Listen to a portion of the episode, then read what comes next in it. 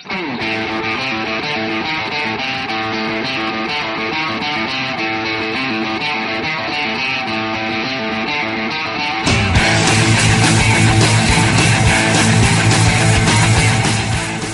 49, 4 de marzo del 2012. Efecto o estilo similar. Bienvenidos a estos Atleti.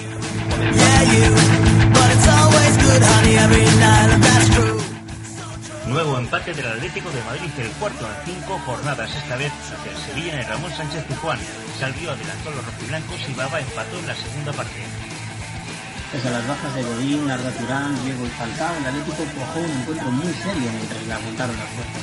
En los minutos finales el desgaste hizo mella en el Atlético que acabó pidiendo ¿Qué pasa con Arda? El futbolista turco se volvió a caer de la convocatoria por problemas musculares, aunque pidió al club viajar por su propia cuenta a la capital andaluza para apoyar a sus compañeros. Llevamos más de un mes sin conocer la victoria en Liga. En nuestro debate nos preguntamos, ¿se está agotando el figurante efecto Simeone? Siempre nos acercamos a los resultados de la cantera rojiblanca. Esta jornada con irregulares resultados, pero atención a la goleada del Atlético Feminas. Y como no, te contamos cómo le ha ido la semana al balonmano Atlético de Madrid. Además, en nuestra sección de historia, esta semana Fernando Sánchez Postigo nos trae el recuerdo de una temporada nefasta, 94-95. Y como siempre, te contamos las noticias de la semana relacionadas con el Atlético de Madrid y la agenda de los próximos días. Una semana más os saludamos desde esta ventana al mundo rojiblanco. Os habla Julio Mejía con algunos de los eh, miembros del equipo habitual de estos Atleti, con Miguel Ángel Espósito, jefe del Twitter no oficial con más seguidores de la tuitesfera rojiblanca, José Antonio Valles, periodista de informativos Telecinco y editor de somosatleti.com, y Damián Carbajo, creador de, info, es, de infoatleti.es. Buenas noches a todos. Hola, buenas noches. Antes de meternos en materia, vamos con la ronda de resultados rojiblancos. El primer filial rojiblanco empató en el Cerro del Espino contra el vecindario. Los de Pantic, que por cierto fue expulsado, se adelantaron por medio de César Ortiz, pero Geray Ortega igualó el partido en el último suspiro. Por su parte, el equipo de tercera división cayó derrotado en Colmenar Viejo por dos goles a uno. Sigue la lucha por salir de abajo para los hombres de Alfredo Santander. Contundente goleada del Atlético Féminas por 4 a 1 ante el Español. Los goles rojiblancos fueron obra de Adriana, Nagore, Marieta y Claudia. Nuestras chicas confirman día a día su buena racha. Balonmano, el Atlético de Madrid sigue lanzado y consiguió la victoria en la cancha del balonmano Antequera por 23 goles a 32. Dolorosa derrota del juvenil de División de Honor en el derby que le ha enfrentado al Real Madrid. Perdió por 4 goles a 1. Sin embargo, y pese a la derrota, el Atlético de Madrid continúa líder de la liga. Y acabamos el repaso de resultados y lo hacemos con una contundente goleada, la que le ha endosado el Atlético madrileño al Cieza, venciendo por 5 goles a 0. Comenzamos el debate en estos Atleti. Con un plato fuerte tendremos eh, lo que hemos comentado, que lo, hemos lanzado un Twitter a través del Twitter de Miguel, Atlético de Madrid, y hemos recibido bastantes menciones, de las cuales leeremos unas al final de este debate. Y quería preguntaros en primer lugar, como siempre, una impresión general del partido, breve si queréis, para luego ya entrar un poco más en profundidad en algunos detalles. José Antonio, ¿cómo viste el partido así en líneas generales? Bueno, pues eh, yo creo que el Atlético de Madrid, eh, ya sabemos que acudía con, con, una serie de bajas muy importantes, ¿no? Si, si todos nos, nos preguntamos a, principio de año quiénes eran los jugadores que, que se supone iban a, a ser la, la, referencia del equipo, ¿no? Pues hablamos de Falcao, de, de Diego, de, de bueno, pues, pues los jugadores que faltaban ayer, ¿no? De Reyes, que justo además estaba en el equipo contrario, entonces, pues teniendo en cuenta eso, pues pues pues yo creo que podemos podemos eh, estar más o menos satisfechos ¿no? de, de, haber enfrentado al habernos enfrentado al Sevilla con, con, con entereza y bueno al final en un resultado justo yo creo el empate. Sí Miguel cómo lo viste una primera parte esperanzadora eh, estoy con José que un, un equipo que en el que el, las ausencias son más que notables no de, eh, sumar a las que comentaba eh, José también a Godín, que está manteniendo una, una línea en los últimos partidos eh, muy interesante. Entonces, una primera parte esperanzadora en el que el Atlético Madrid estaba manteniendo el nivel que venía ofreciendo en los últimos partidos con estas notables bajas y una segunda parte en la que yo creo que el, el Atleti eh, acusa ya mucho el, el, cansancio, en el que volvemos a ver un equipo que empieza a retraer líneas y en el que al final acaba, acaba pidiendo la hora. Quizá fue lo más preocupante del partido, ver cómo el Atlético de Madrid en la segunda parte se, se desinflaba un poco y las pocas opciones que tiene Simeone en el banquillo para tratar de cambiar eh, el, el ritmo del partido y la trayectoria que, se veía que la, Sevilla se iba apoderando cada vez más del centro del campo hasta que luego consiguió el gol y luego los últimos minutos pues la verdad es que sufrimos sufrimos bastante. Eh, como protagonista del partido y luego te pregunto un poco cómo viste el equipo físicamente como protagonista del partido sin duda Salvio que sorprendió a propios extraños con esa primera parte en la que yo creo que estuvo en todas partes haciéndolo casi todo bien. Es que además, eh, no solamente, bueno, está clarísimo que sorprendió a todo el mundo porque no vamos a descubrir aquí que también como, como la gran mayoría de internautas somos críticos con, con Salvio porque pensamos que es un jugador que puede dar más de sí y que está teniendo una temporada realmente baja. No está dando el nivel que se supone que, que Salvio tiene que dar. Y, bueno, venía de ser convocado con Argentina, eh, buenas sensaciones y para mí la sorpresa fue Salvio, pero eh, también fue la colocación de Gaby, ¿no? Eh, Gaby en, en, la primera parte en la primera parte está jugando muy adelantado y, está ejerciendo casi como de, media punta o, segundo delantero casi, ¿no, Julio? Y, esto hace que, que, el, que Salvio entonces esté un poquito distrayendo la atención de, de la zaga los zagueros sevillistas y encontrando un fútbol que va más con él, ¿no? Un fútbol en el que es más en el que busca más la el, el regate, en el que busca más el hueco, o sea, no es un jugador de eh, y eso lo sabemos de, de ataques estáticos, pero es que tampoco es que sea un jugador de contraataques, creo que es un jugador en ese sentido especial, que es un jugador que busca la busca la pared, que busca fin, que, que, es, que es un jugador además que es finalizador. En, eh, en, Benfica lo demostró y en la primera eh, la primera etapa con el Atleti también tuvo partidos de ese estilo. Entonces, bueno, la, me quedo con, la, con las buenas sensaciones de Sabio en la primera parte, pues la segunda también tuvo momentos realmente malos, desafortunados, pero también destacó la labor de, de Gaby, otro jugador que sigue ganando enteros partido a partido. Hombre, Salvio está, bueno, está, ha tenido algunos partidos bastante buenos eh, y los, los mezcla, ¿no? Tiene partidos buenos, partidos malos y, y bueno, está siendo un jugador muy irregular en, el Atleti. Ayer la primera parte estuvo realmente realmente bien, ¿no? Luego en la segunda parte pues eh, bajó igual que bajó el resto del equipo, no no se le puede achacar eh, a él en ese sentido nada. y bueno, la primera parte estuvo muy bien, tuvo además mm, tres o cuatro tiros, pero los fueron bastante buenos a puerta.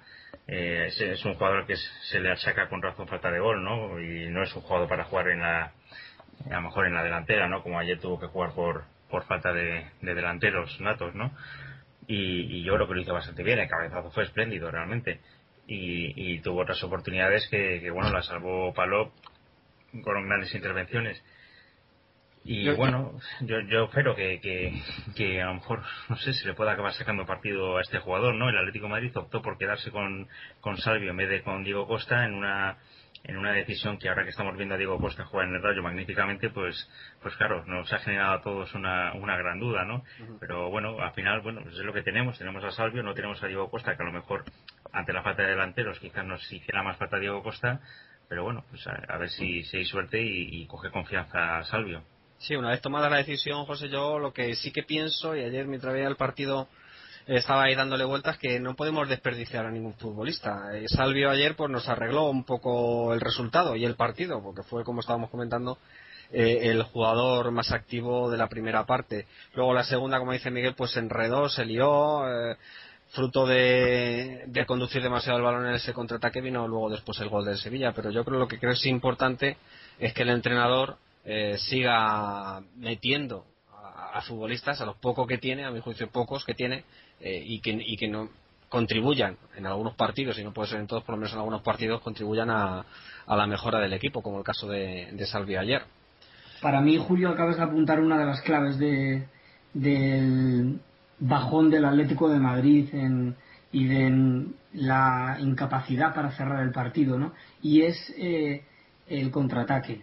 Eh, llevamos viendo en los últimos partidos especialmente que el Atlético de Madrid eh, utiliza este recurso, pero y, es algo que nos hacen llegar mucho a, a estos Atleti desde Twitter y desde Facebook que realmente no somos un equipo diseñado para el contraataque, que el contraataque eh, eh, abusamos mucho de la conducción de, balón, que esos desmarques ahí arriba tan fabulosos que tira eh, Adrián y que tira Falcao a veces se encuentran ante la falta de Diego con balones en los que continuamente caemos en fueras de juego o balones desperdiciados porque no acaban de, de conectar. Entonces, quizás eh, estemos ante esas imprecisiones que hacen que todavía eh, no estén funcionando correctamente esos automatismos que yo siempre reclamo, ¿no? Que cuando Tiago levanta la cabeza sepa que tiene eh, a Falcao tirando un desmarque hacia la derecha y Adrián llevándose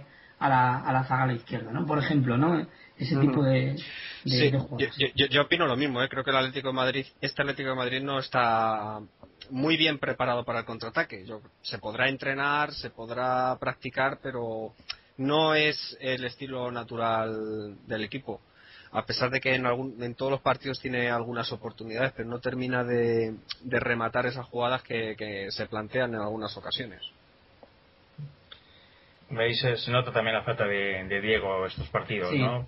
Para completar esos, pases, esa precisión que, que falta no y, la, velocidad también que, da Diego a los a los movimientos no pero por ejemplo sí que sí que Adrián a mí sí que me parece un jugador muy muy aprovechable en, los contraataques. Tiene movimientos que que sí que en los, los desmarques que hace y es un jugador explosivo además con, mucha velocidad aunque no lo aparente. Mm pero sí que la tiene ¿eh? y, tiene desborde y es que no no la aparenta es un juego que tú le ves eh, por la forma de moverse o de andar o el físico que tiene y, luego tiene el tío un, regate a veces y, una y una velocidad que, sorprende ¿eh? sí sobre todo una visión de juego para mí que es la mejor cualidad de, Adrián que siempre tiene pensada la siguiente jugada antes de recibir el balón y sí sí tiene mucha visión de juego y para mí entiende es el que mejor entiende el juego de todos los que está en el Atlético Madrid. Hay veces que está más acertado, otras menos. Quizá ayer estaba aún, para mi opinión, y sin tener la noticia oficial,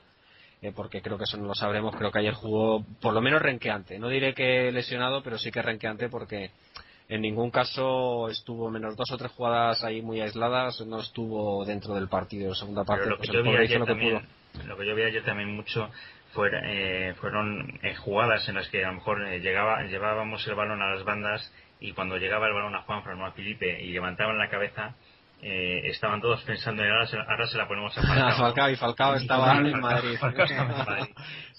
esa jugada yo la vi muchas veces, ¿no? Es decir, bueno, ¿y ahora qué hacemos, no? Porque mm. ahora justo falta, falta o sea, ves a, Salvio, que es pequeñito, o ves a Adrián, que no tiene ninguno de los dos ese cuerpo, o esa, o esa característica, ¿no? De, de, ir a rematar a, a, todos los balones, lleguen como lleguen, ¿no?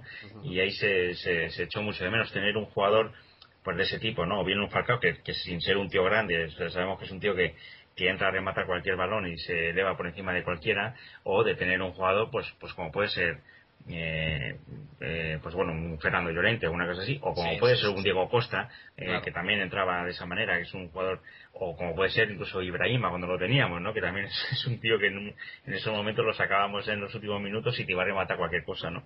Y son jugadores que, que no tenemos y que a lo mejor, pues, pues eh, faltando 30 pues, minutos pues lo sacas y, te crea problemas a la defensa contraria, ¿no? Y eso también es un poco lo que nos faltó ayer, ¿no? El tener un jugador de referencia arriba al que le tiras balones cuando, cuando, estás un poco presionado y, tiras balones para arriba y, bueno, ayer lo que sí que, ocurrió y yo creo que es la primera vez que, que ha pasado desde que está Simeone es que eh, em, acabamos el partido pidiendo la hora. Sí, sí. Y eso yo creo que es la primera vez que ha pasado desde esta Simeone. Eh, ahí donde quería entrar yo, José, para plantearos una de las cuestiones, dos cuestiones. Eh, digo una, pero quería deciros dos. La primera, el bajón físico, y la segunda el asunto de las tarjetas. Yo creo que son las dos cuestiones más preocupantes que deja el partido, mucho más que el resultado.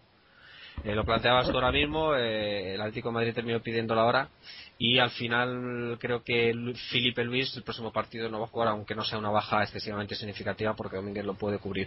¿Creéis que de verdad es preocupante que no habiendo habido partido entre semana el Atlético Madrid mostrar esa flojera de forma física? Yo lo que pasa es que no sé exactamente si fue flojera de forma física o yo creo que es que nos estuvo machacando Navas. Eh, yo creo que ahí además eh, creo que en parte la culpa es de, de, Simeone que no, no fue capaz de, de, parar eso porque Felipe Luis estuvo eh, o sea no fue capaz de parar a Navas pero en parte porque estaba mm, extrañamente muy metido hacia el centro y yo creo que, que no, o sea, eh, alguien tenía que haber ayudado a Felipe Luis a cubrir esa banda. Y tuvo que, hacer algún cambio táctico para, para ayudarle, ¿no? Para tener a alguien que ayudara a cubrir esa banda, porque él solo no podía, por la razón que fuera, a lo mejor porque no es capaz, pero no es suficientemente bueno en defensa para ello pero realmente el problema del Atlético de Madrid al final del partido fue Navas, simplemente Navas, las acometidas de, Navas por esa banda. Yo no sé si fue tanto un problema de, forma física o fue simplemente el miedo que nos, que nos metió Navas en el cuerpo. Realmente, realmente Navas y Canuté, porque Canuté se bajó como 10 o 12 metros hacia la media punta y desde ahí le sirvió un montón de balones en una jugada que se repitió pues no menos de 8 o 10 veces a lo largo del partido y suerte yo creo que al final tuvimos en cuanto que no no lograron nada más que un gol, Miguel. Sí, yo creo que los ojos estaban puestos en la otra banda, en Reyes, ¿no? Quizás demasiado por eso de, que hace eh, apenas eh, tres meses estaba vistiendo nuestros colores y se nos olvidó que, que el Sevilla está viviendo además eh, básicamente de, de, de, Navas porque está teniendo una, una recuperación pero ha tenido eh, unos partidos horrorosos. Eh. Rakitic eh, podía aguantar en, el centro del campo y es otro de los jugadores que ayer nos hizo mucho daño. Y yo creo también, eh, uniendo un poco a lo que comentabas del bajón físico, que note especialmente a tanto a Tiago como, como a Mario no, que no realmente no, no fueron capaces de no solo de sujetar a Navas como apuntaba José sino de hacerse con el centro del campo, que es otra de las grandes diferencias. Eh, de ahí que acabamos pidiendo la, la hora. No había ocurrido con el Barcelona, fue todo lo contrario. Acabó el Barça encerrado y, con el Sevilla, eh, pues fuimos nosotros los que miramos al reloj. De hecho, Tiago se retiró. sí. iba a decir visiblemente lesionado. No sé si muy lesionado, pero sí tocado y bueno ya veremos a ver no hemos tenido no nos han comentado nada eh, ningún medio ni oficial ni, ni de información al respecto de o yo no lo he visto por lo menos Miguel no sé si tú lo has visto yo estoy, estoy leyendo ahora una nota de EFE en la que se habla que, que bueno que en principio pueden estar disponibles para el choque de, Europa League tanto Thiago como Adrián que también recordemos que y Arda, o sea que los eh, problemas que se plantean para el próximo partido contra el Besiktas declararemos un poquito más tarde. Y ahora sí quería preguntaros por eh, a lo que quería que dedicáramos más tiempo y es al asunto que comentamos en nuestro título y después Miguel ha, introducido un debate en Twitter al respecto. Si de verdad el efecto el, el efecto Simeone se está diluyendo, pero también otra pregunta que surge es si es más importante el efecto que el estilo. Si Simeone está dotando de un estilo al Atlético de Madrid, aunque no se está traduciendo en resultados. No sé, yo creo que es un debate mucho más interesante que si empatamos o, en el último minuto pasa no sé qué o si no nos pitan un penalti en contra contra Barcelona, porque yo creo que de eso depende un poco el futuro del Atlético de Madrid. Estábamos reclamando durante muchos años el estilo. Yo creo personalmente que Simeone sí que está tratando de imponer eh, ese estilo, un estilo que a mí me gusta particularmente. Otra cosa es que, bueno, las circunstancias de cada semana, de cada partido, de las lesiones, las sanciones, pues vayan un poco complicando el asunto de los resultados. No sé qué opináis al respecto. Yo estoy totalmente de acuerdo. Eh, la pregunta que lanzamos era, ¿se ha agotado el efecto Simeone o por fin hemos conseguido un estilo? Eh, mi opinión, eh, hemos conseguido un estilo o estamos consiguiendo un estilo. Estamos proponiendo una manera de jugar que está caracterizada por una manera de jugar en la que la intensidad prima sobre muchas otras, otras cosas, con un, basándose en un esquema básico, en un 4-4-2, en el que se confía a un jugador, como bien apuntado antes José, como Falcao, la responsabilidad de hacer gol, pero que siempre cuenta con un segundo, un tercer y hasta un cuarto llegador, llámese Adrián, llámese eh, en este caso ayer Salvio o llámese Diego, que sería el que propiamente está llegando, en el que se está trabajando, me da la impresión, de nuevo una faceta que en el Atlético de Madrid se había abandonado mucho, que era el tema de la preparación de, balones a, de balones eh, y jugadas a balón parado, como está demostrando Diego Godín, como también eh, estamos viendo un, equipo en el que todos destacamos que balón que queda dividido, balón que ves a dos tipos del Atlético de Madrid lanzándose a por ellos como si fuese el último balón del, del partido. Entonces, para mí, eh, efecto o estilo, pero Simeone. O sea, el Atlético de Madrid sabe que, que, quiere jugar algo y cómo jugar algo y, y, su entrenador lo está transmitiendo. Estoy con Julio que ya era hora. Yo, yo estoy de acuerdo que, que bueno, se está. Eh, yo no sé si realmente tenemos un, un esquema claro. Eh, eh, de una forma de jugar, un esquema táctico. Yo creo que, que lo más importante eh, realmente es que tenemos hay un compromiso en el, en el equipo. Si me han logrado imprimir un compromiso de juego eh, en el equipo y, que prepara muy bien los partidos. A mí eso me, me gusta mucho. Y hay un compromiso en, todos los jugadores. Y luego a partir de ahí, eh, pues eh, los jugadores han, adoptado ese compromiso y, se dejan la piel en el campo. Y yo creo que es lo más importante. Ya, eh, y a partir de ahí, como digo, pues, pues, pues eh, yo creo que veremos los resultados realmente la próxima temporada, cuando Simone pueda tener, pueda hacer un equipo un poco más a, la imagen que él, que él quiere, ¿no? Yo creo que eso, eso lo, veremos en la temporada que viene. Si es que sigue. Sí, sí, yo, yo, yo, creo que sí, yo creo que sí que seguirá. Y, va a comentaros que eh, no se puede poner en duda un estilo que en principio yo creo que está gustando a la mayoría de, los atléticos, porque el balón de, de Santander de Falcao, pues el, toca el poste. O porque no se nos pita un penalti clarísimo de contra el Barcelona o porque la saca no sé qué jugador defensa era, no recuerdo el Valencia con la pantorrilla. Quiero decir, esas cosas no se pueden discutir. no, no, me gusta, vale, de acuerdo, pero no puedes discutir un estilo de juego, una forma de jugar, una forma de imprimir carácter, presión, concentración, mejora defensiva evidente, porque en determinados momentos del partido, pues la suerte o, el, o el no acierto de nuestros delanteros, pues está impidiendo conseguir mejores resultados. Sí, y además está, sacando muy buenas cualidades de, de, la mayoría de los jugadores, ¿no? También, eso también hay que valorar.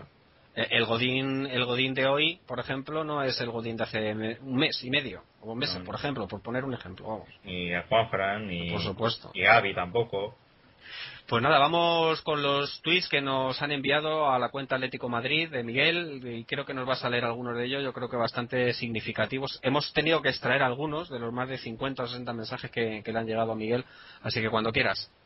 Sí, lo primero dar las gracias a toda la gente que ha participado porque, como decía Julio, en poco más de dos horas hemos superado, estoy viendo por aquí casi, los 100 mensajes, así que bueno, no tenemos espacio para todos, pero hemos seleccionado algunos y, y os invitamos a que, a que participéis con nosotros en estos Atleti. Eh, lo decía antes, ¿no? Eh, la pregunta era, eh, ¿se ha agotado el efecto Simeone? Por fin hemos conseguido un estilo. ¿Qué pensáis? Eh, comenzamos por Menotinto. Menotinto dice, se consolida el efecto barra estilo y nos falta algo. Un pulmón, un gol más, un cambio a tiempo. Vicente Vallés, el Atleti de Simeone merece vuestro, nuestro apoyo. Se lo ha ganado. Hay intensidad y calidad. Un estilo. Falta encadenar victorias. Paco Guerrero. dos, dos, dos tuiteros ilustres, además. Sí, sí, sí, sí, Para abrir boca, dos, dos eh, tuiteros ilustres referentes de, del Atlético de Madrid. Paco Guerrero dice, pienso que se ha definido ya el estilo. Eso sí, se nota que falta un delantero más para suplir a Adrián o Falcao. En este punto coinciden varios, de los tuiteros que nos han escrito. Andrew Weaving, el su usuario es Dr. Cooper 314. En Twitter dice, el doble rasero de la afición es brutal. Analizamos muy sesgadamente. Y es que Andrew se refiere a que quizás no se le dio el mismo tratamiento a, en, ese momento a Goyo Manzano, Julio. Sí, sí, sí, sí. Yo sigo a, Dr. Cooper y bueno, está un poco en ese sentido, que, ahora miramos un poco más, pues eso, las sensaciones y menos los resultados y con Manzano pues se miraron quizá más los resultados que tal. Son diferentes puntos de vista, lógicamente respetables. Otra impresión que también se repite en varias de las opiniones de los tuiteros del Atlético de Madrid. Isabel Escobar dice, el efecto no se ha agotado y ya empezaremos a recoger beneficios.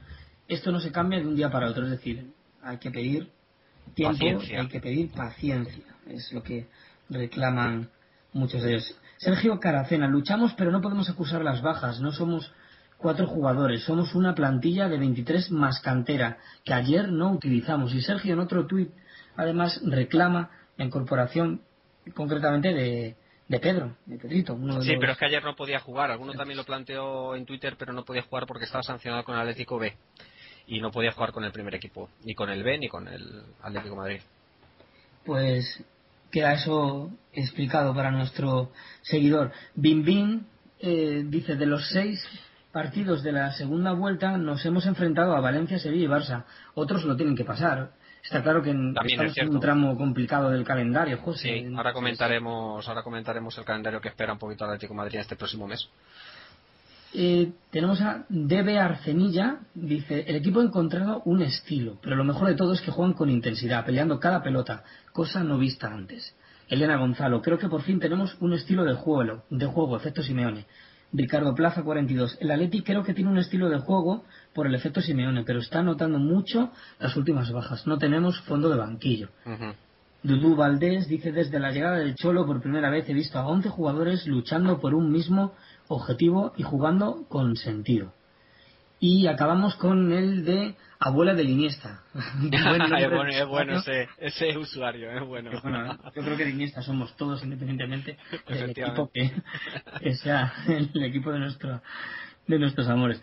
Dice abuela de Iniesta, para mí el efecto Simeone se ha notado sobre todo en la defensa. Muchísimo más sólida que el coladero que tenía el equipo. No sé si queréis comentar algo al respecto de ese debate que planteaba el doctor Cooper de, Simeone Manzano. Entramos un poco ahí, si queréis, José. Sí, bueno, hombre, yo, respetando que puede llevar parte de razón, ¿no? Que, evidentemente no, no juzgamos con el mismo o, no, no estamos teniendo tanto o no tuvimos tanto aguante con Manzano como el que estamos teniendo con Simeone y es evidente pero bueno hay muchas razones para ello hay unas razones primero de, de que a, Manzano no lo quería nadie, ni siquiera los que lo contrataron, y mucho menos la afición, y a Simeone sí que lo queríamos todos. Eso por un lado. Y luego por otro, que el fútbol que plantea eh, que plantea Manzano y que plantea Simeone también hay una serie de, diferencias, ¿no? Y, y, es verdad que los resultados no, no están acompañando todo lo que se espera pero pero también eh, con, con, Manzano no se estaba planteando tampoco el fútbol que se está planteando ahora. Yo creo que hubo un par de partidos, bueno, más de, más de dos, hubo algunos buenos partidos con, con Manzano, pero pero se fue mucho más irregular con Manzano en cuanto a la, en cuanto al juego. Eh, y eso eh, yo creo que eso también hay que reconocerlo con, con Simeone eh, eh, con Simone todos estamos viendo que independientemente de los resultados hay un fondo, hay, hay algo, hay, hay algo que en el equipo, una unidad, un, una serie de cosas que, que, se están viendo ahí que son estructurales, que, funcionan. Y eso con Manzano no se veía, con Manzano se veían muchos agujeros, incluso jugando bien se veían una serie de agujeros graves, ¿no? Y eso con Simone no se está viendo, ¿no? Yo creo que con Simone se está viendo mucho más proyecto que que se veía con, con Manzano. Sí, sí, sí, sí. Como decía, como decía Miguel, agradecemos a todas las personas que han intervenido a través de, Twitter en, la cuenta Atlético de Madrid y vamos a recordar brevemente el calendario que espera porque, eh, bueno, ahora un poquito más benévolo. Tenemos varios partidos en casa, jugamos el domingo, aunque luego lo recordaremos contra Granada, luego vamos a Mallorca, eh, viene el Atleti de Bilbao, vamos a Zaragoza, Getafe, en fin, unos partidos contra unos equipos que en teoría, bueno, eh, vamos a tener más oportunidad de ganar y a ver si es verdad que, conseguimos esas victorias que tanta falta hacen, que también es verdad. Pero un calendario también más cargado si seguimos avanzando en la Europa League. Por supuesto, eh, comentaremos luego más tarde que el jueves eh, recibimos al Besiktas de Simao como todo el mundo sabe. Vamos a pasar directamente a los datos. Damián, buenas noches. Hola, buenas noches. No sé qué tipo de datos nos trae, buenos, malos o regulares, a ver. Regulares hoy, neutrales. Neutrales, neutros. Bueno, a ver si podemos apuntar alguna cosa positiva. Bueno, pues cuarto empate del Atlético en las cinco últimas jornadas. El Atlético no gana en liga desde el 30 de enero. Desde entonces cuatro empates y una derrota, es decir, cuatro puntos de 15 posibles. En frío unos datos horribles, malísimos y mal. Este sí, este sí era malo. El Atleti no gana el Sevilla desde el 3 de enero de 2010, hace más de dos años. En este tiempo, Atlético y Sevilla han jugado seis partidos, en lo que hemos sacado tres empates y tres derrotas. El empate sigue siendo el resultado más común en los duelos entre Atlético y Sevilla. Hasta la fecha se han producido 44 empates entre estos dos equipos. Es el duelo de primera división con más empates. Sí, sí, es sorprendente el dato, ¿eh? porque que sea el que más empates de toda la historia de la liga, ojo. No... Llama la atención porque son partidos además con que suelen ser muy intensos, ¿no? Yo, haciendo memoria ahora mismo, jamás te diría que este es el, el, partido con mayor número de empates. Pues eh, pues o sea, el rival con el que nos hemos enfrentado. Pues sé que llama la atención, sí. Sí, además, de entre todos los empates que ha habido entre Atlético y Sevilla, el 1-1 es el más común. Hasta 23 partidos, la mitad de los 44, han terminado empate a 1. Es el resultado más repetido entre estos dos equipos, por delante del 0-1, que se ha repetido un total de 14 veces. En los partidos que se han jugado en Sevilla, el 1-1 también es el más repetido. En total, 14 empates a 1, muy por delante del 2-1, que se ha repetido 7 veces. Eso no lo tienes que haber dicho ayer. Ya hubiéramos apostado al empate a 1. Hubiéramos apostado, sí. A ver, ahora está muy bonito decirlo. Y además, además era, era se podía prever el, la, la, remontada que iba a hacer Sevilla porque Atlético y Sevilla se han remontado entre ellos un gol para empatar un total de 16 veces cada uno, en total 32 remontadas para empatar. Madre mía, bueno, ya lo sabemos para el año que viene.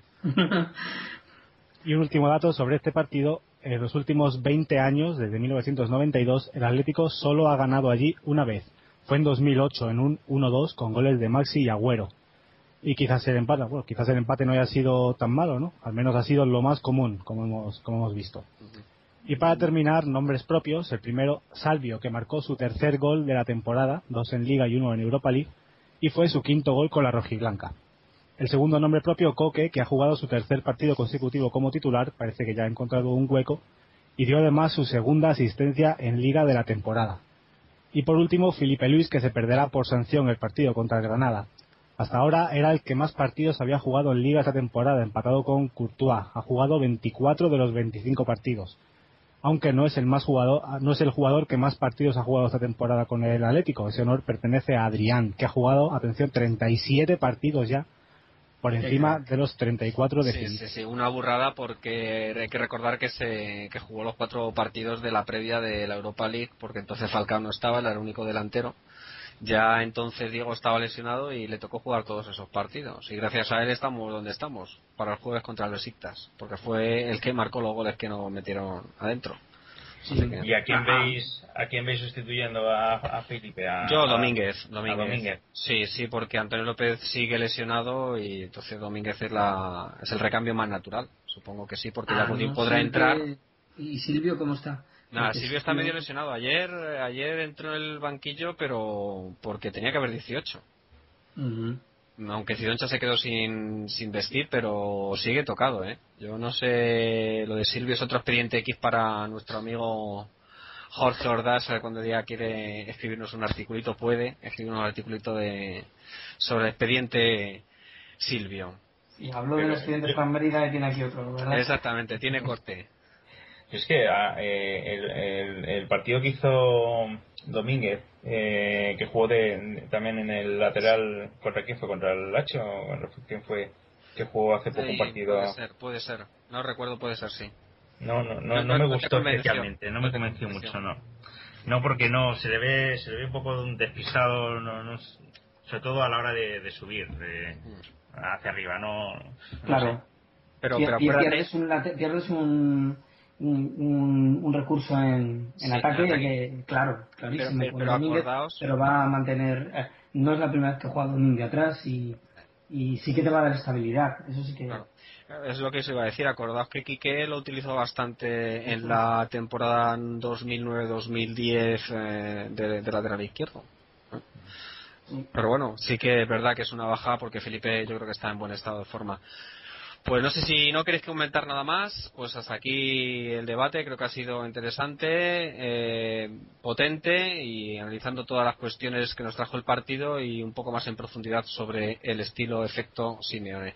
Así que vamos con la sección de historia con Fernando Sánchez Postigo.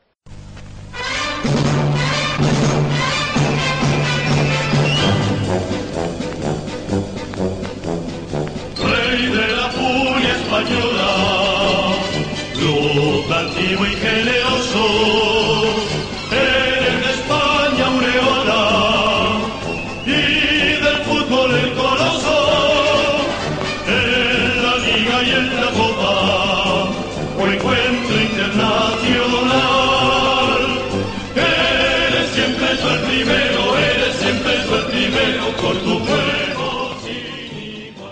Vamos a comenzar hoy un nuevo capítulo de la historia rojiblanca de la enciclopedia que nos trae Fernando Sánchez Postigo como cada capítulo de Esto es Atleti. Hoy vamos a centrarnos en una temporada que no fue muy buena, mm, siendo generoso, más bien fue nefasta. Fue la temporada 94-95, fue la que precedió a la 95-96, la famosa temporada del Noblete. Lo traemos a colación porque entonces el Cholo Simeone se encargó, como nos recordará Fernando mm, en breve, de anotar uno de los goles más importantes de aquella temporada. Fernando, buenas noches. Hola, buenas noches. Como decía antes, vamos a recordar esa nefasta temporada 94-95, así que cuando quieras puedes empezar. Pues sí, una temporada bastante lamentable que se unió a la anterior, pues la 93-94 fue prácticamente un calco de esta.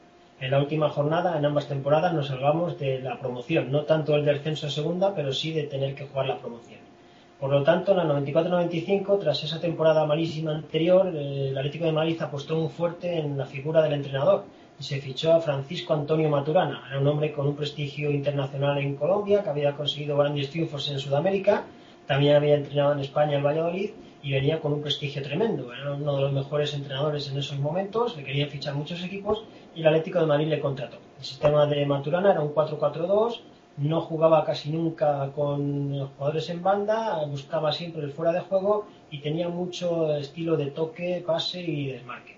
Al final Maturana no triunfaría en el Atlético de Madrid como queremos. Eh, esa temporada el Atlético de Madrid, como nota curiosa, mira la cantidad de socios tampoco que tenía. No llegaban ni apenas a 20.000 abonados, solo tenía 18.900 abonados. Incluso, y eso que había subido 3.000 con respecto al año anterior. O sea, era una época que la gente estaba bastante desencantada con el equipo, porque no llegaban ni a 20.000 abonados. Empezó la temporada y como siempre en el día de la presentación, las típicas palabras, el equipo va a estar arriba, vamos a luchar por la liga, Maturana es un crack, todos son buenísimos, los fichajes son fenomenales, pero al final la realidad se dio de luces con el equipo. La plantilla estaba formada por Abel, Diego, Ricardo, Tomás, Solozábal, Ferreira, Rocha, Alejandro, Esteban, Tony, López, Caminero, Diego Pablo Simeone, Vizcaíno, Pirri, Manolo, Soler, Kiko, Oseki, Benítez, Valencia, Yeli, Doboroski, Ruano, De la Sagra, Roa y Paulín. O sea, una plantilla yo creo bastante competente, con jugadores de nivel, muchos de los cuales siguieron la temporada siguiente y ganaron la liga. Efectivamente. A priori no era un equipo para estar tan abajo. La pretemporada se hizo bastante irregular, pero bueno, no, la gente no se preocupa mucho porque al principio siempre pretemporada puedes fallar, pero no pasa nada. Pero lo peor llegó en las primeras jornadas de liga. Primera jornada, derrota 2-4 contra el Valencia en casa. Palo durísimo para empezar la temporada. Segunda jornada, derrota en Tenerife 1-0. Ah, menos mal que en la tercera jornada se ganó la Real 2-1 y luego siguió la tónica de derrotas y victorias en casa y el equipo cuando llevaban ya seis jornadas solo llevaba dos victorias y cuatro derrotas. En la séptima jornada un empate contra el Deportivo que colocó al equipo en la posición decimoquinta con cinco puntos y tres negativos. En esa época existían los negativos. Luego otra derrota con el Celta y ya Maturana estaba más que en la cuerda floja. Estaba a punto de caer eh, totalmente cortado y despedido. Y así fue, el 30 de octubre del 94, derrota estrepitosa en casa 2-0 contra el Betis y Maturana a la calle dos victorias, un empate y derrotas, el equipo en puestos de promoción, ante penúltimo en la tabla y, Maturana despedido. Recuerdo, per- perdona Fernando, recuerdo yo una entrevista, fíjate hace años, pero me acuerdo de una entrevista, creo que fue a Solozábal que le hicieron en la radio, no recuerdo en qué, en qué emisora decía, como que no se enteraban de nada de esto de, porque te acuerdas que defendía en, en- en línea, era una defensa en línea, era no sé qué, y que no se terminaban de enterar un poco, Y jugaban Des- además sin, sin bandas, totalmente. efectivamente, de- de- del sistema que quería implantar el bueno de Pacho Maturana. Pues al final no duró ni apenas 3-4 meses en el equipo. Fue destituido y llegó de Alessandro, que había salvado al equipo el año anterior y que como premio le echaron para contratar a Maturana y ahora una vuelta de tuerca más y contratan a Alessandro. O sea, una planificación deportiva de absolutamente risa. Al que no valía antes ahora sí vale, al que luego no vale le echas. Y bueno, pues de Alessandro se hizo cargo del equipo, debutó contra el Madrid, una derrota 4-2 en el Bernabéu y poco a poco de Alessandro fue sacando al equipo arriba. Eh, Consiguió una serie de victorias y de empates y parecía que ya el equipo se iba a poder alejar de los puestos bastante peligrosos, pero en el mes de enero volvieron la catástrofe. Una serie de malos resultados en liga llevaron al equipo otra vez a la zona de promoción. Y eso que en la Copa del Rey se eliminó al Barcelona en un partido histórico en el Nou Camp, que se le ganó 1-4 en el Nou Camp al Barcelona, y luego en el, en el Calderón se perdió 1-3, pero se salvó la eliminatoria. Llegamos a febrero, el equipo vuelve a las andadas, se pierde en San Sebastián 3-1 y de Jesús Girigil, pues otro, otro a la calle. De Alessandro, destituido. El Atlético de Madrid ocupaba la cuarta posición por la cola. Ahora, ¿a quién fichamos? Estamos en febrero, ¿a quién fichamos? Pues se inventan ahora a Alfio Basile, que había El Coco sido- Basile. Eso es. Había sido seleccionado argentino con una gran trayectoria, también había entrenado diferentes equipos en Argentina y venía avalado con una gran trayectoria. A priori, un buen fichaje. Bueno, pues llega el amigo Basile, las primeras jornadas, de nuevo, entrenador nuevo, un- una buena trayectoria. El equipo consigue una serie de empates y victorias, sin embargo, en la Copa del Rey se cae lamentablemente ante el Albacete. Un empate a uno en el Calderón y una derrota 1-0 en Albacete y eliminados en, la- en los cuartos de final de la Copa del Rey. A partir de este palo durísimo en la Copa del Rey, porque ya se pensaba que se iba a llegar a semifinales ante un Albacete, pues se pensaba llegar a semifinales, el equipo entró en barrena con el Coco Basile. Por ejemplo, se empató contra el Logroñés, un colista que en esa temporada llevaba 20 derrotas consecutivas y solo se fue capaz de empatar a cero goles en las jaunas, en un partido que todos recordarán por la superpolémica de Jesús Gil con el tren Valencia, Ajá, es verdad, cierto. los esperpentos to- eh, típicos del girismo de esa época, polémicas, declaraciones altisonantes. El Atleti era noticia por cualquier cosa menos por fútbol. Poco a poco el equipo se fue hundiendo todavía más, Basile no daba con la treca, además empezó a discutir con Jesús Gil en medios de comunicación y vamos, el puesto de Basile corría mucho peligro. Y ya a falta de tres jornadas el equipo seguía en puestos de promoción y se perdió en Compostela, 2-1, una derrota bastante polémica, pero al final se perdió 2-1 y el Atlético de Madrid a falta de tres jornadas se situaba en los mismos puestos de promoción. Estaba empatado con los equipos que jugaban la promoción, Racing, Compostela y Albacete.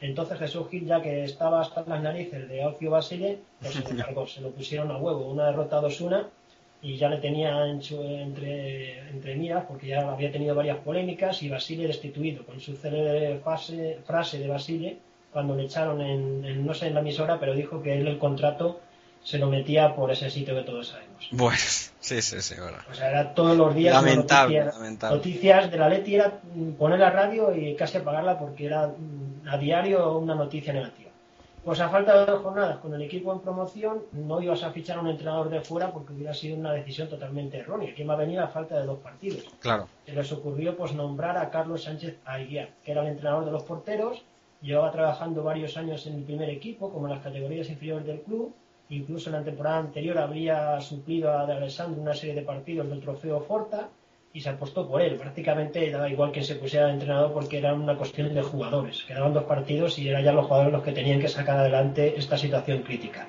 En el debut de Aguiar, en el 11 de junio del 94, victoria 2-0 en Zaragoza. Un Zaragoza que ya no se jugaba nada y el Atlético de Madrid le ganó 2-0 con goles de Yeli de penalti y de Manolo en el minuto 87. Y así se llegó a la última jornada. Esta era la situación del Atlético de Madrid. Estaba decimoquinto tenía dos puntos eh, más por encima de la zona de promoción y las posibilidades de eludir la promoción eran bastantes. Ganando o empatando en la última fecha en el campo de Sevilla, se salvaban y solo bajaba si se daba una carambola bastante rara. Tenía que perder y incluso con perdiendo se salvaba si el Compostela no vencía al Tenerife en San Lázaro, y tampoco y también se salvaba si el Albacete perdía con el Deportivo, si el Racing perdía con el Oviedo, o sea, eh, perdiendo incluso así era muy difícil bajar, pero siempre quedaba la duda que se diera una serie de, de resultados en contra y se bajara. Por lo tanto, se llegó a la última jornada con el agua al cuello. Fue el 18 de junio del 95.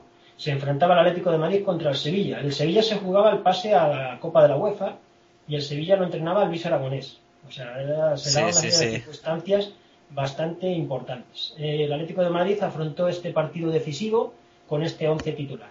Eh, Abel, Tomás, Tony, Ferreira, Solozábal, Yeli, Caminero, Vizcaíno, Kiko, Simeone y Pirri. A lo largo del partido jugaron también Alejandro y el Tren Valencia. Y todo se puso bastante bien, porque en el minuto 21 Kiko adelantó en el marcador al Atlético de Madrid y 11 minutos después Diego Pablo Simeone metió otro gol, el 2-0, que parecía ya que todo estaba sentenciado, un 0-2. Al Atleti le valía incluso empatar para salvarse, por lo tanto tenía que encajar tres goles para bajar, incluso perdiendo no bajaría si, como hemos dicho, con la serie de resultados anteriores. Pero en la segunda mitad el Sevilla se vino arriba, no le valía eh, la derrota, ellos tenían que al menos empatar para ir a la Copa de la UEFA y Zucker en el minuto 60 puso el 1-2 y Moncho en el 78 puso el 2-2. Los minutos finales fueron de auténtica agonía. El Atlético de Madrid no sabía el resto de resultados, además era muy difícil calcularlos, qué le venía bien, qué le venía mal y sabía que una derrota le podía llevar a la promoción. Así que Claro, porque supongo, supongo que se jugarían todos los partidos a la misma hora, ¿no? Al ser la última jornada de liga, claro. Además, como había tal cúmulo de resultados que se tenían que dar, era muy Claro. difícil transmitir a los jugadores si en ese momento la derrota les salvaba o no. O sea, Sí, sí, sí. claro, para evitar males mayores había que empatar como fuera. Se aguantó como pudo, Abel sacó varias manos decisivas y al final, en una agonía tremenda, Víctor Feo pitó el final del partido. El Atlético de Madrid se salvó, el Sevilla fue a la UEFA, al final todos contentos dentro de lo que cabe, porque vamos, el Atlético de Madrid salvarse en la última jornada de la producción no era para nada estar contento. Desde luego, y como bien dices, encima después de la temporada anterior también eh, sufriendo y tal. Bueno, hasta aquí un capítulo negro de la historia roja y blanca, pero que de vez en cuando pues también tendremos que contar para ver la, pues, pues toda la historia, ¿no? Del Atleti, lo bueno y lo malo, mucho más bueno que malo. Pero algún episodio negro como este pues también ha habido. Muchas gracias, Fernando. Muchas gracias a vosotros. Pues hasta el próximo episodio.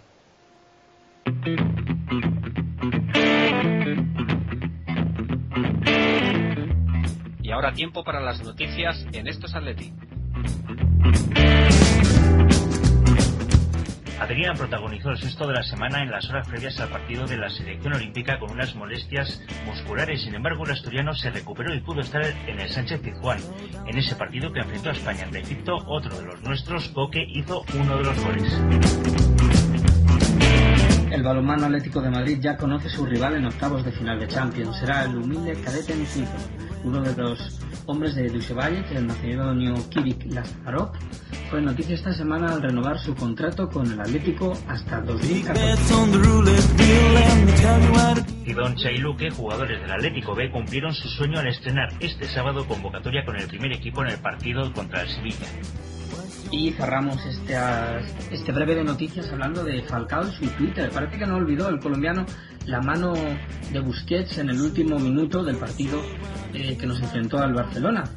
Eh, comentaba en su Twitter, creo que la única persona que ayer no vio la mano de Busquets fue el árbitro. Mm, ¿Será que realmente no la vio? Surgió la polémica porque Sí, a raíz de este tuit eh, no, no, se, no quedó confirmado, Julio, que fuese el propio Falcao el que, el que realizó este tuit porque en esos momentos precisamente además se encontraba volando, ¿no? Sí, pero ni, ni confirmado ni desmentido, porque que yo sepa no, no se ha desmentido ese tuit ni por parte de Falcao ni por parte del Atlético de Madrid. Creo polémica fue el lunes, me parece, cuando salió a colación y también se comentó lo que decías tú, ¿no? que estaba volando en ese momento hacia, hacia América. En fin, no sé, ahí quedó. ¿Y desapareció del timeline o no? Eh, pues no lo sé, la verdad es que no lo sé. Alguien lo preguntó, pero no, no lo miré, la verdad es que no lo miré. No lo es la primera vez que eh, Falcao tiene problemas, José, con, con Con el Twitter. Twitter. Sí, sí, sí. Me parece el partido contra el Valencia fue también el primer partido. Alguna, algún tuit así un poco o, extraño salió de la cuenta del bueno de Falcao. Así que nada, vamos terminando, pero antes anoten las fechas clave de la semana de los partidos que jugarán el Atlético de Madrid, sus diferentes equipos y secciones. El primer equipo vuelve a la competición europea. Jueves 8 de marzo a las 7 de la tarde en Vicente Calderón nos espera el Besiktas turco con el que milita el exjugador colchonero Simao Sabrosa. La segunda cita en el Manzanares será el domingo a las 12 del mediodía en el encuentro de Liga que nos enfrentará ante el Granada. Recordamos que en la primera vuelta el encuentro se saldó con un empate a cero. El domingo obligados a ganar. Partido con un rival directo para el Atlético B. Los de Fantic se desplazarán hasta tierras asturianas para enfrentarse al Real Sporting B. Por su parte, el Atlético de Madrid C disputará en el Cerro del Espino el encuentro correspondiente al grupo séptimo de la tercera división. Será frente al Club Deportivo. En balonmano, los de Sociedad se enfrentan en cuartos de final de la Copa ante el Real Ademar León. Lo podemos seguir el jueves 8 de marzo a las 7 de la tarde por Teledeporte, un partido completado. Y terminamos la agenda rojiblanca recordando el próximo encuentro que disputará el Atlético Féminas, partidazo en Barcelona para las chicas que dirige Jesús Núñez, que se enfrentarán al líder de la competición, el Fútbol Club Barcelona. Y esto ha sido todo por esta semana en Estos Atleti. No olvides dejarnos tus comentarios en Facebook, facebook.com barra Estos Atleti. También podéis seguirnos en Twitter en la cuenta Estos Atleti o por email a info arroba estosatleti.es. Esto es Atleti está compuesto por Damián Carbajo, Miguel Ángel Expósito, Julio Mejía, Ricardo Menéndez, Jorge Ordaz, Jesús Salido y José Antonio Valles. Colabora con nosotros en su sección de historia Fernando Sánchez Posti. Nuestras cuentas de Twitter y otros enlaces de internet los podéis encontrar en las notas del programa. Un saludo y Forza Atleti. Si desea contactar con estos Atleti puede hacerlo enviando un correo electrónico a info arroba esto es.